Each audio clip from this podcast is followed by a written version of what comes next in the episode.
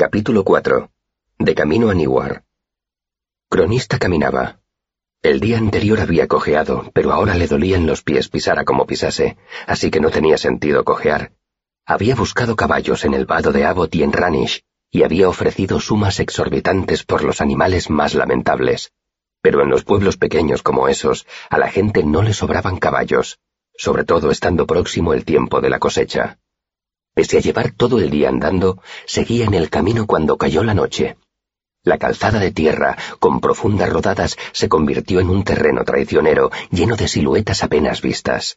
Tras dos horas avanzando a tientas en la oscuridad, Cronista vio unas luces que parpadeaban entre los árboles y abandonó su propósito de llegar a Niguar esa noche, pues no pudo renunciar a la hospitalidad de una granja. Dejó el camino y fue hacia la luz dando tumbos entre los árboles pero el fuego estaba más lejos y era mayor de lo que le había parecido. No se trataba de la lámpara de una vivienda, ni de las chispas de una fogata. Era una hoguera que ardía con fiereza entre las ruinas de una casa de la que solo quedaban dos muros de piedra desmoronadizos. Acurrucado en la esquina que formaban esas dos paredes había un hombre. Llevaba una capa con capucha, y se abrigaba con ella como si fuera un día de pleno invierno, y no una templada noche de otoño. Las esperanzas de cronista aumentaron cuando vio un pequeño fuego de cocinar con un cazo colgando encima, pero al acercarse, percibió un olor desagradable que se mezclaba con el del humo de leña. Apestaba a pelo quemado y a flores podridas. Rápidamente, Cronista decidió que fuera lo que fuese lo que ese hombre estuviera cocinando en el cazo de hierro, él no quería probarlo. Sin embargo, la perspectiva de sentarse junto al fuego era mejor que la de acurrucarse en la cuneta. Cronista entró en el círculo de luz que proyectaba la hoguera. He visto el fuego. Se interrumpió, porque la figura se puso en pie de un brinco, blandiendo una espada con ambas manos. No, no era una espada, sino una especie de garrote, largo y oscuro, con una forma demasiado regular para ser un tronco. Cronista se paró en seco. Solo buscaba un sitio donde dormir. Se apresuró a decir, e inconscientemente agarró el aro de hierro que llevaba colgado del cuello. No quiero causar problemas. Te dejaré cenar en paz.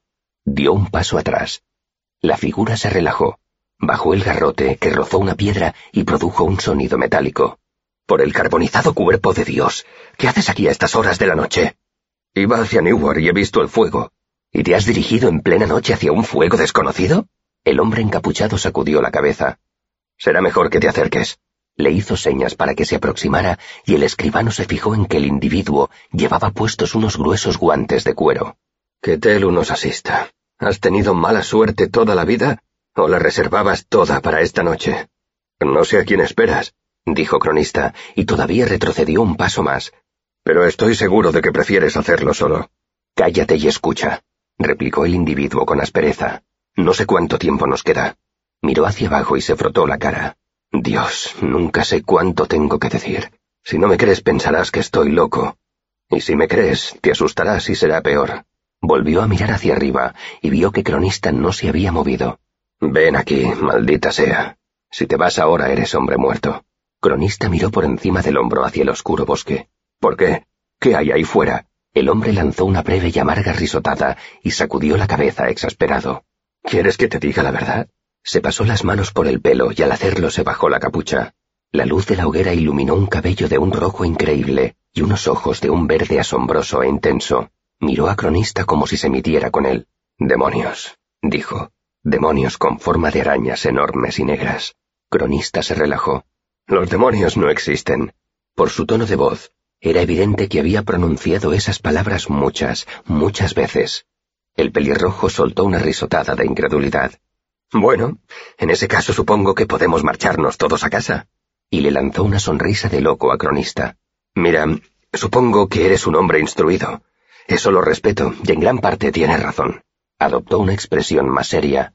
Pero aquí y ahora, esta noche, te equivocas. Te equivocas de plano.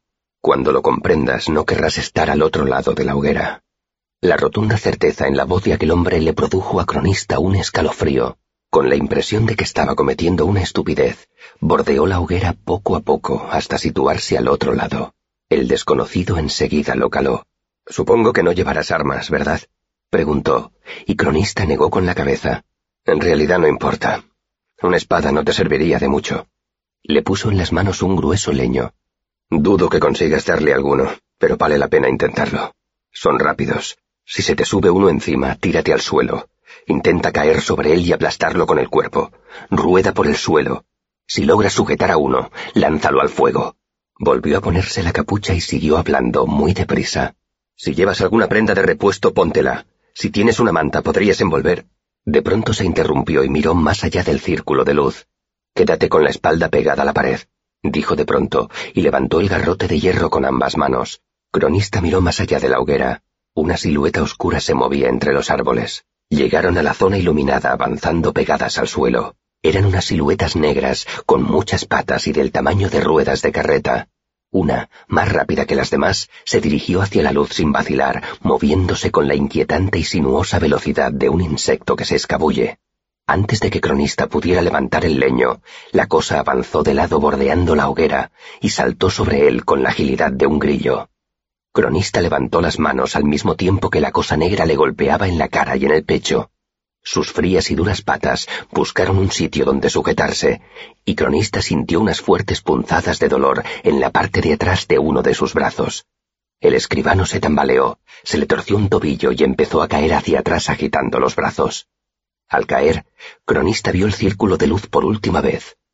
Había más cosas negras saliendo de la oscuridad. Sus patas marcaban un rápido estacato contra las raíces, las piedras y las hojas. Al otro lado de la hoguera, el hombre de la capa sostenía su garrote de hierro en alto con ambas manos. Estaba completamente inmóvil, completamente callado, esperando. Cronista todavía estaba cayendo hacia atrás, con esa cosa negra encima, cuando notó una sorda y oscura explosión. Se había golpeado la cabeza contra la pared de piedra. Todo se ralentizó alrededor, se volvió borroso y finalmente negro. Cronista abrió los ojos y vio una confusa mezcla de luminosidad y siluetas oscuras. Le dolía la cabeza. Notaba diversas líneas de intenso dolor en la parte de atrás de los brazos y al respirar un dolor más sordo en el costado izquierdo. Tras un largo momento de concentración, el mundo volvió a aparecer ante él, aunque desenfocado. El desconocido estaba sentado cerca de él, ya no llevaba puestos los guantes, y su pesada capa colgaba de su cuerpo hecha jirones, pero por lo demás parecía ileso. La capucha de la capa le tapaba la cara. ¿Estás despierto? preguntó el hombre con curiosidad. Me alegro. Con las heridas en la cabeza nunca se sabe. Ladeó un poco la cabeza. ¿Puedes hablar? ¿Sabes dónde estás? Sí, contestó Cronista con voz pastosa. Tuvo que hacer un gran esfuerzo para pronunciar esa única palabra. Mejor aún. Veamos. La tercera es la definitiva. ¿Crees que podrás levantarte y echarme una mano? Tenemos que quemar y enterrar los restos. Cronista movió un poco la cabeza y de pronto sintió náuseas. ¿Qué ha pasado? preguntó. Quizá te hayas roto un par de costillas, respondió el hombre. Se te había subido uno encima. No tuve muchas opciones. Se encogió de hombros. Lo siento si te sirve de algo. Ya te he cosido los cortes de los brazos. Creo que se te curarán bien. ¿Se han ido? El hombre de la capucha meneó la cabeza. Los escrales no se retiran. Son como las avispas cuando salen del avispero. Siguen atacando hasta morir. Una expresión de horror se extendió por el rostro de cronista. ¿Hay un nido de esas cosas? No, por Dios. Solo eran cinco. Sin embargo, tenemos que quemarlos y enterrarlos para asegurarnos.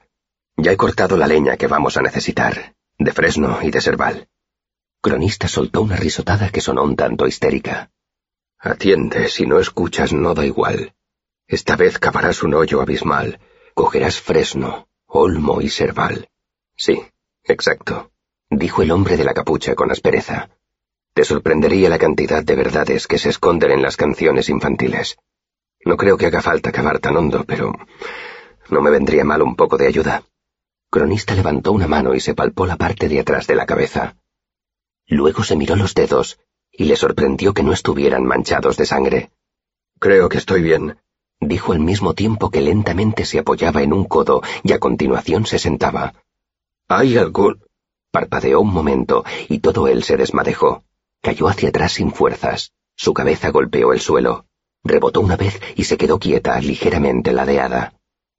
Cout esperó largo rato pacientemente sentado, observando al hombre inconsciente. Cuando no vio más movimiento que el lento subir y bajar del pecho, se puso en pie con dificultad y se arrodilló al lado de Cronista. Le levantó un párpado y luego el otro, y dio un gruñido. Al parecer, lo que acababa de ver no lo había sorprendido mucho. Supongo que no vas a volver a despertarte, ¿verdad? Preguntó sin muchas esperanzas.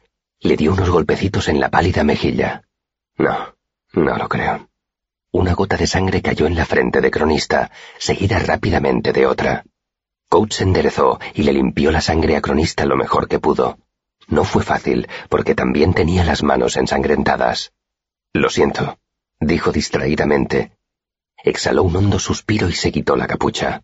Tenía el rojo cabello apelmazado y adherido al cráneo, y media cara cubierta de sangre seca. Poco a poco empezó a quitarse los restos de la capa. Debajo llevaba un delantal de herrero, cubierto de grandes tajaduras. Se lo quitó también, revelando una sencilla camisa gris de tejido artesanal. Tenía el brazo izquierdo y los hombros oscuros y mojados de sangre. Coat hizo ademán de empezar a desabrocharse la camisa, pero entonces decidió no quitársela. Se puso trabajosamente en pie, cogió la pala y poco a poco, con mucho dolor, empezó a cavar.